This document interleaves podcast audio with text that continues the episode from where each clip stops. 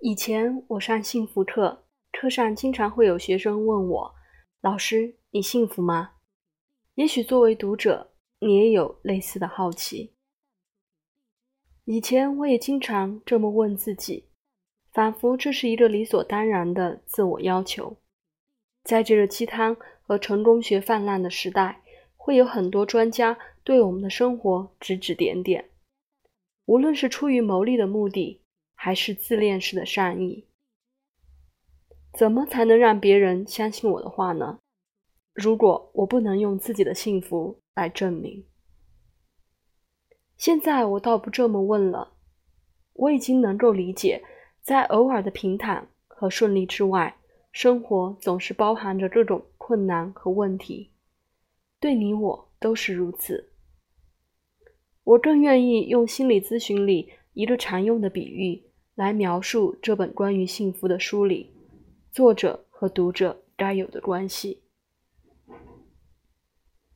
如果把追求幸福比喻为登山，登顶只是瞬间的事，而攀爬的过程却艰辛而漫长。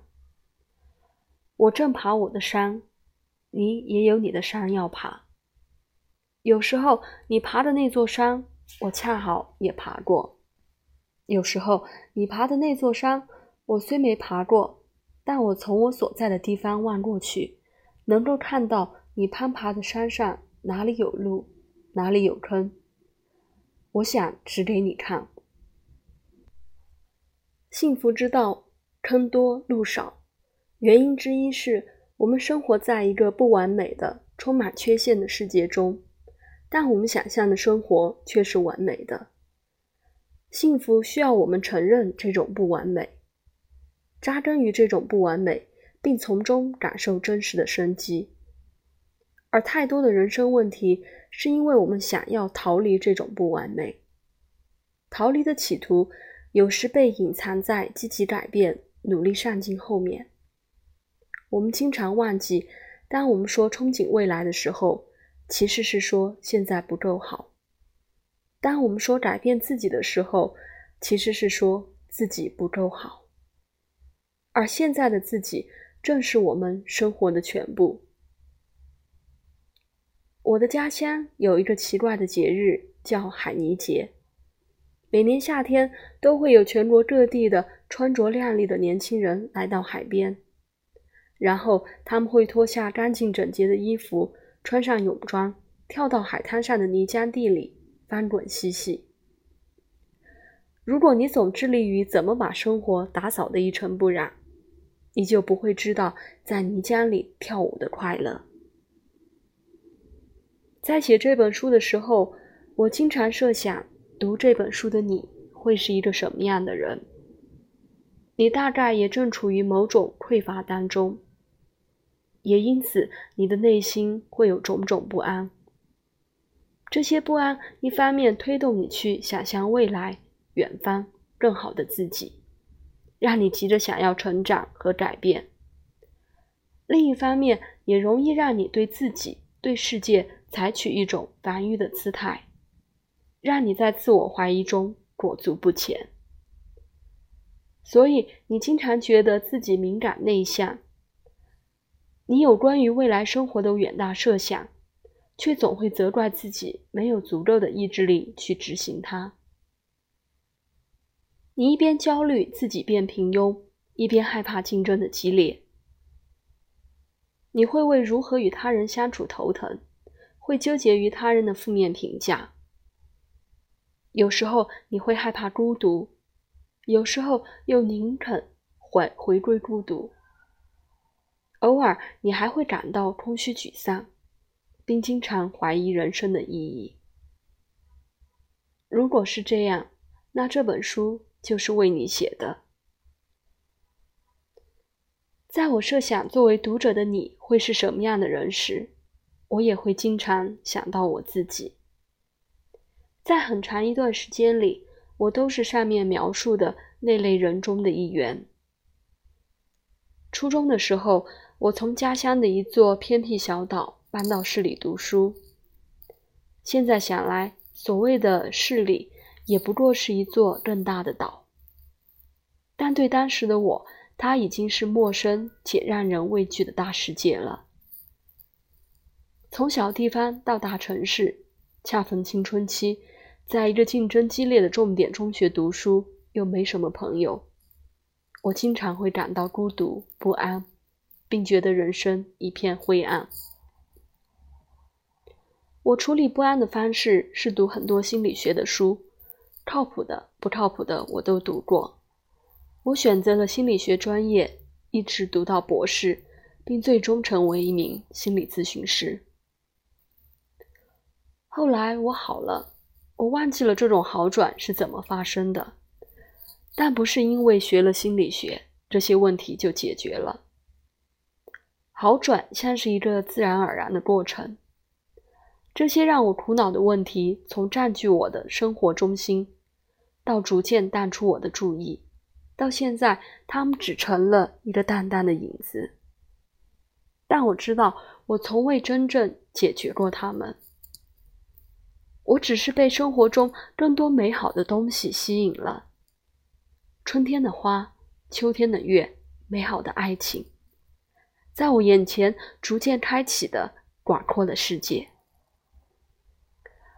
我向上攀爬，一个问题变成另一个问题，一种矛盾变成另一种矛盾。回过头来，生活的苦恼一直都有，却早已不是原来的苦恼了。生活就像骑一辆自行车，路有高有低，有缓有急，但只有在行驶中，你才知道该怎么调整、转向、把握平衡。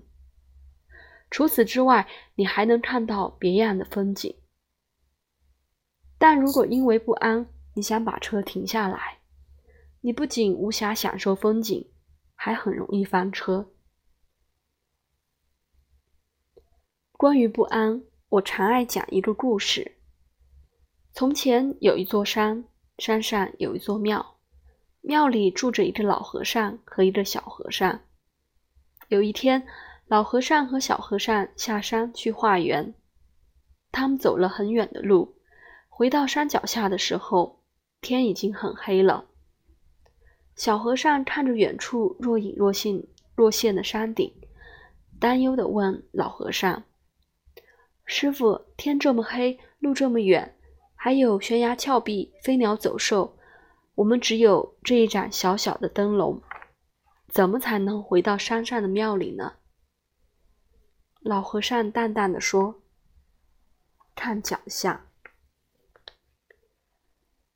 如果说本书中让我们焦虑的远方是完美又脆弱的虚假自尊，抽象又缥缈的高远目标，对成为一个很厉害的人的期待，快速免于匮乏的想象，高效专注、心无旁骛的状状态，左右逢源、八面玲珑的人格。”与父母和朋友的完美关系，那脚下则是把失败当作反馈的成长思维，认真对待琐事的无差别心，不功利的兴趣和努力，匮乏和不安中的淡定从容，内疚与自责中的自我和解，对性格优势和缺陷的了解和接纳，在不完美关系中的自我滋养。这些远方都很好，唯一的问题是，它既不像这个真实的世界，也不像我们真正的自己。它是我们应对匮乏和不安的想象，并不是真实的幸福。而脚下呢，说不上好，也说不上坏，但我们踩下的每一步都很踏实，不用担心我们会因此走不远。脚下的路延绵不绝。谢谢你读这本书，希望这本探讨幸福的书能给你一些启发。这本书的部分内容脱胎于我最初在浙江大学开设的一门叫“幸福课”的通识课，在那门课里，我想通过一些积极心理学的知识来回答“怎么才能幸福呢”这个问题。当然，我想，怎么才能幸福呢？这个问题是生活提给我们每个人的答案，终究也只能由我们自己来写下。而我们写下的答案，就是我们的人生。除此之外，这本书的写成还要感谢很多人：那些上过我幸福课的学生，那些给我信写信诉说烦恼的读者，那些信任我的来访者。谢谢师长和朋友的指点，谢谢编辑提出的宝贵意见。至于我的家人，无论痛苦还是欢乐。你们都与我共担，这本书是献给大家的，但稿费一分不少，都是献给你们的。